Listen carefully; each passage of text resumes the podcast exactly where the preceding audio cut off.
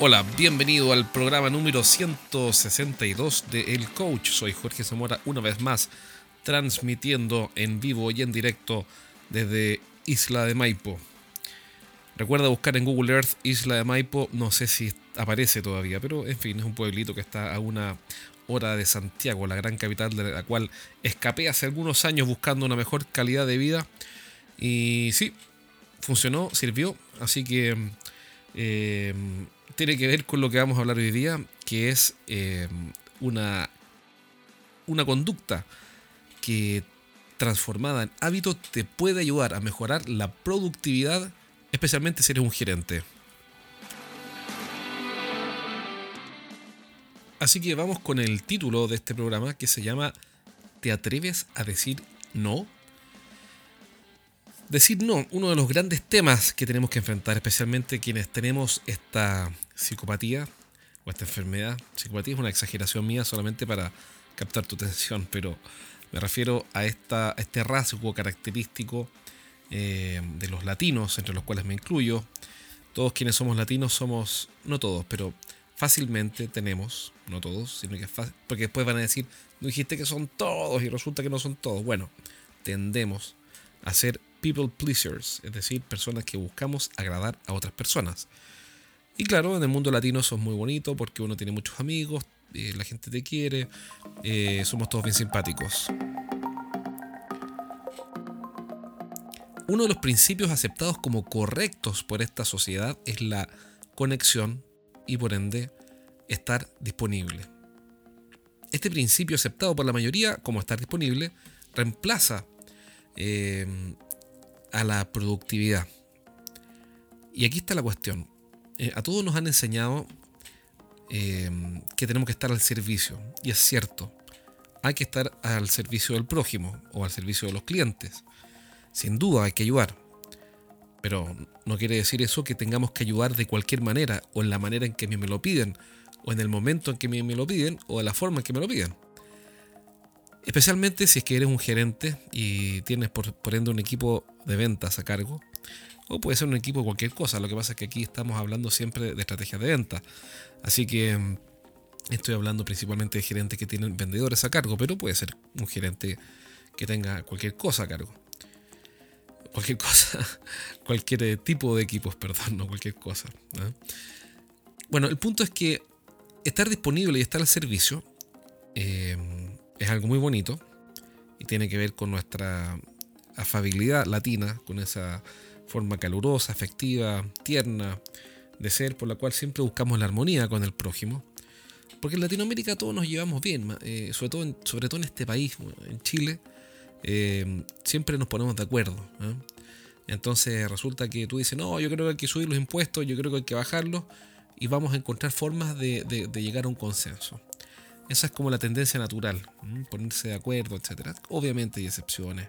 Y hay gente que se arranca los pelos y rasga vestiduras. Y hay gente que pone bombas derecha, derechamente. Pero hablando un mundo civilizado, siempre tendemos a negociar. Se nos inculcó de pequeños que tenemos que negociar cuando hay un conflicto. Pero antes que eso se nos inculcó que hay que evitar los conflictos. Y por ende, siempre estamos, somos de fácil acceso. Cuando yo digo siempre, recuerda que estoy generalizando, pero pero lo siguiente, que lo normal es que los gerentes sean de fácil acceso y estén al servicio, sobre todo aquellos, no todos, aquellos que tienen este rasgo de la personalidad, que es lo que se llama los people pleasers, o personas que buscamos agradar al resto. Y todo eso es muy bonito, como decíamos recién, pero atenta directamente contra la productividad.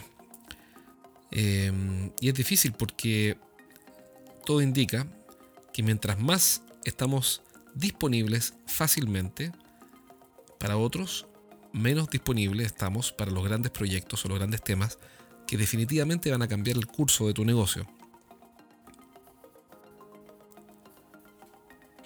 Le comenté a Alfred, uno de los miembros del círculo privado, en el cual nos juntamos todos los días jueves, todos los jueves en las mañanas. Esto eventualmente puede cambiar en el futuro, pero por ahora son los jueves. Y Alfred, que es un tipo inteligente, el gerente general de una compañía tecnológica, eh, le comenté de alguien que había hecho, tomado una medida radical para cuidar su productividad, para poder finalmente enfocarse en lo esencial y evitar las interrupciones y las distracciones, especialmente las interrupciones. Em, ¿Por qué las interrupciones? Porque las interrupciones tienen un efecto poco conocido y que quiero conversar contigo, por cierto.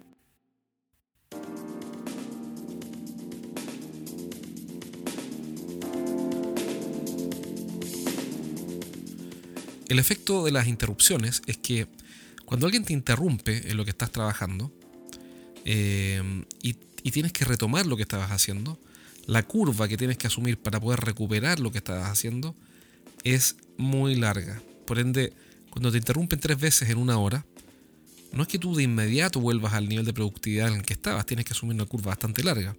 Y es como si hubieras trabajado, por ejemplo, 20 minutos y no 60.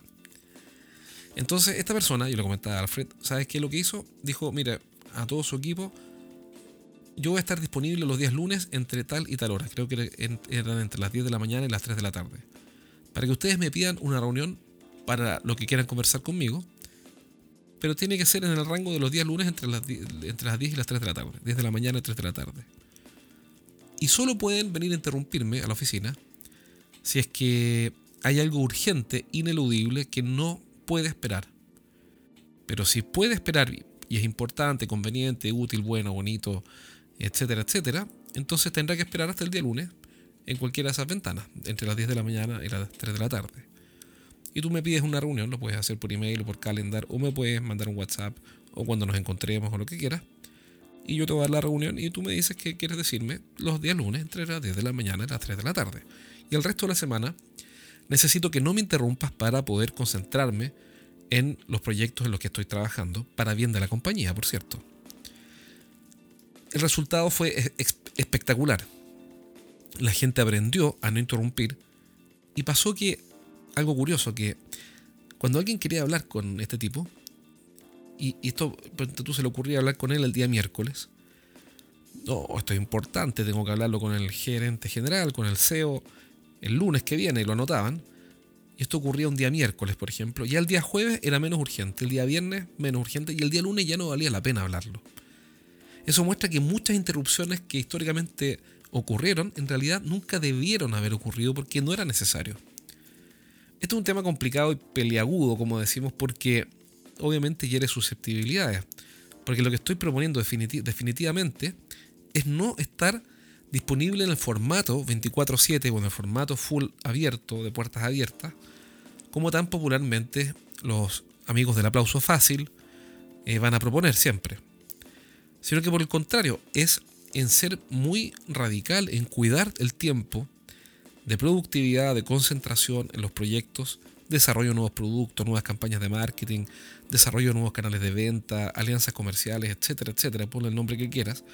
Pero el punto es que vas a tener que ser muy radical para cuidar, salvaguardar esos tiempos, esos bloques en tu calendario, y de hecho bloquearlos en tu calendario y decir no. ¿Qué quiere decir esto? Que cuando tú estés trabajando en estos proyectos, te van a decir, oye, ¿tienes un minutito para hablar contigo? Y tu respuesta va a tener que ser no, no tengo un minuto. O por ejemplo, te van a llamar y no vas a poder contestar. Esto bajo el supuesto de que efectivamente quieres cuidar y proteger y, resguardar o salvaguardar eh, el tiempo valiosísimo, el tiempo dorado que tienes destinado a los grandes proyectos que cambian el destino de tu compañía. Bueno, y cuando yo pensaba que había llegado a, la posición, a la posición ideológica más talibánica al respecto, me encontré que Alfred me dijo, mira, eso no es nada. Yo, este tipo lo que hizo fue hacer un pequeño formulario de algún par de preguntas, donde la persona tenía que responder tres o cuatro preguntas antes de ir a interrumpirlo. Y una de esas preguntas era si es que era, era la siguiente, era del orden de eh, si es que es absolutamente necesario que Alfred se entere y luego intervenga en este asunto. Y eso hizo que la gente eh, empezó a bajar el nivel de interrupciones que hacían a Alfred, a este gerente en este caso, porque al llenar el formulario se daban cuenta de que en realidad no era urgente o no era importante o que podían resolverlo de otra manera. Claro, y creo que había otra pregunta, ponte tú, que era como eh, si hay alguien más que pueda resolverlo en vez de mí. Entonces, no sé el porcentaje, pero me comentó este tipo eh, y lo encontré genial, que al final esta gente empezó a llenar este formulario y le bajó el nivel de interrupciones, pero al mínimo. Y muchas personas aprendieron arreglar eh, las cosas sin tener que pedir ayuda más arriba. Entonces, pero hay un matiz, porque yo no estoy diciendo que no hay que ayudar al resto o no hay que estar al servicio del resto. Lo que estoy diciendo es que hay que ayudar de forma inteligente, es decir, de forma conveniente. Recordemos que la palabra inteligente viene del latín, esto lo busqué en internet, si no es que me lo enseñaron en el colegio, me acordé 40 años después, 40 años, 30 años después, perdón. Eh, y, inteligente viene de la palabra en, intelligere, de un latinismo. Y este intelligere quiere decir elegir correctamente. Por ende, hablo de forma inteligente, hablo, me refiero, voy a ayudar de forma inteligente, es decir, eligiendo la forma correcta o la más conveniente para poder apoyar al resto salvaguardando la integridad, por llamarlo de alguna forma, de los proyectos. Porque seamos honestos, ¿cuántas veces te ha pasado que has tenido un gran proyecto en mente y no has podido partir porque hay algo o alguien interrumpiendo, interrumpiendo, interrumpiendo, interrumpiendo y has tenido que salir de la oficina para trabajar? O has tenido que, mm, sobre todo salir, o sea, ¿cuántas veces yo he escuchado, y quizá tú también, a alguien decir, ¿sabes qué? Me tuve que ir de la oficina para trabajar. O sabes qué? Cuando estoy de viaje trabajo mejor. O cuando estoy fuera de la oficina trabajo mejor y me cunde más. O avanzo más. ¿Cuántas veces nos ha pasado eso? Bueno, eso es probablemente porque nos estás diciendo no. No puedo escucharte ahora, no puedo atenderte ahora, no puedo ayudarte ahora. Y a continuación decir, pero quiero ayudarte y voy a ayudarte en estas condiciones. Es decir, no ahora, no durante la tarde de hoy porque voy a estar concentrado en un proyecto, pero sí mañana en la mañana, por ejemplo, ¿no? entre tal hora y tal hora, eh, o pide una reunión o agenda una reunión entre tal y tal y tal opción. Pero no, ahora no. Eh, normalmente caemos, quienes somos people pleasers, en la informalidad, de decir, sí, por supuesto, cuéntame, ¿en qué te puedo ayudar? Y eso lo que hace, perdón, es sabotear directamente nuestra productividad. Entonces, el mensaje del programa de hoy día es que digas no.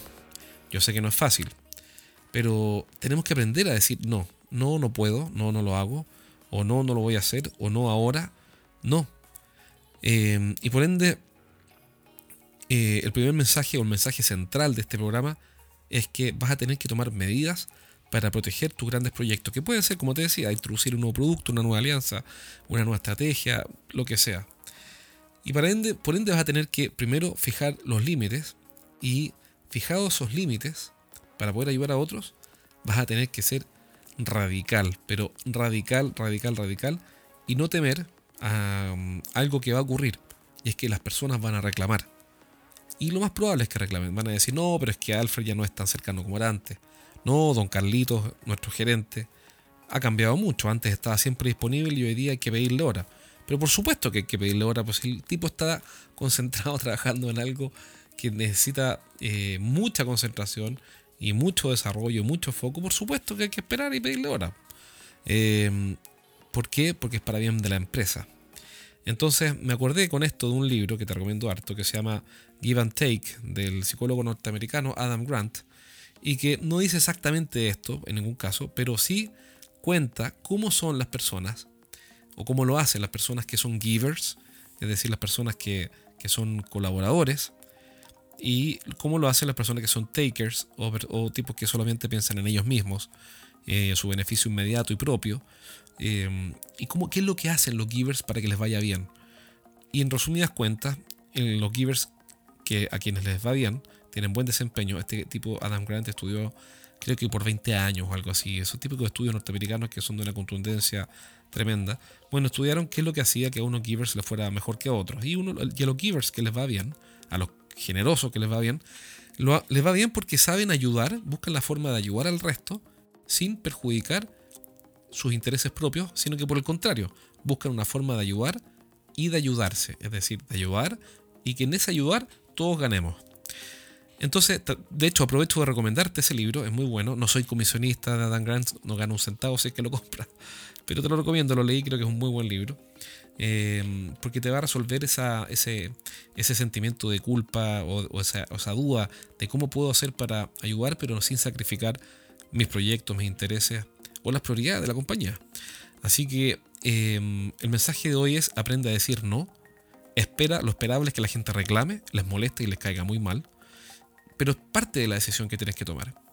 Y em, fijando esos límites, ser fuerte, estoico y a no, no, no, a no claudicar frente al chantaje emocional que algunos van a hacer.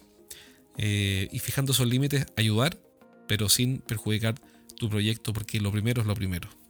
Así que dicho todo esto, te dejo por ahora. Em, Recuerda que si quieres descargar los primeros tres capítulos de mi libro, lo puedes hacer directamente desde estrategiasdeventa.com.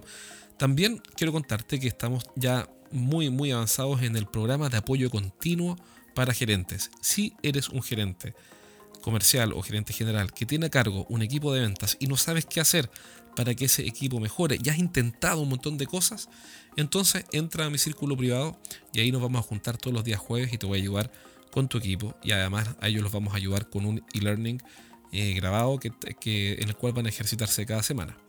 Pero por lo pronto yo te voy a ayudar cada semana y nos vamos a juntar en vivo, no grabado, sino que en vivo, y vamos a analizar tu caso y vamos a apoyarnos unos a otros en un grupo de gerentes que mm, ha sido realmente eh, una experiencia buenísima, eh, porque no es fácil dirigir una compañía, o no es fácil ser, gerente de venta o gerente comercial, y el apoyo de tus pares siempre puede ser un tremendo, tremendo aporte. Y eso es lo que está pasando.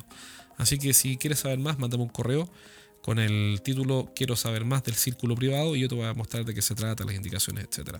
Por último, si tú crees que este programa le puede servir a alguien más, recuerda compartirlo y nos vemos pronto en un próximo programa. Un abrazo, cuídate, nos vemos pronto. Y aprende y, y acuérdate de decir no. chao, chao.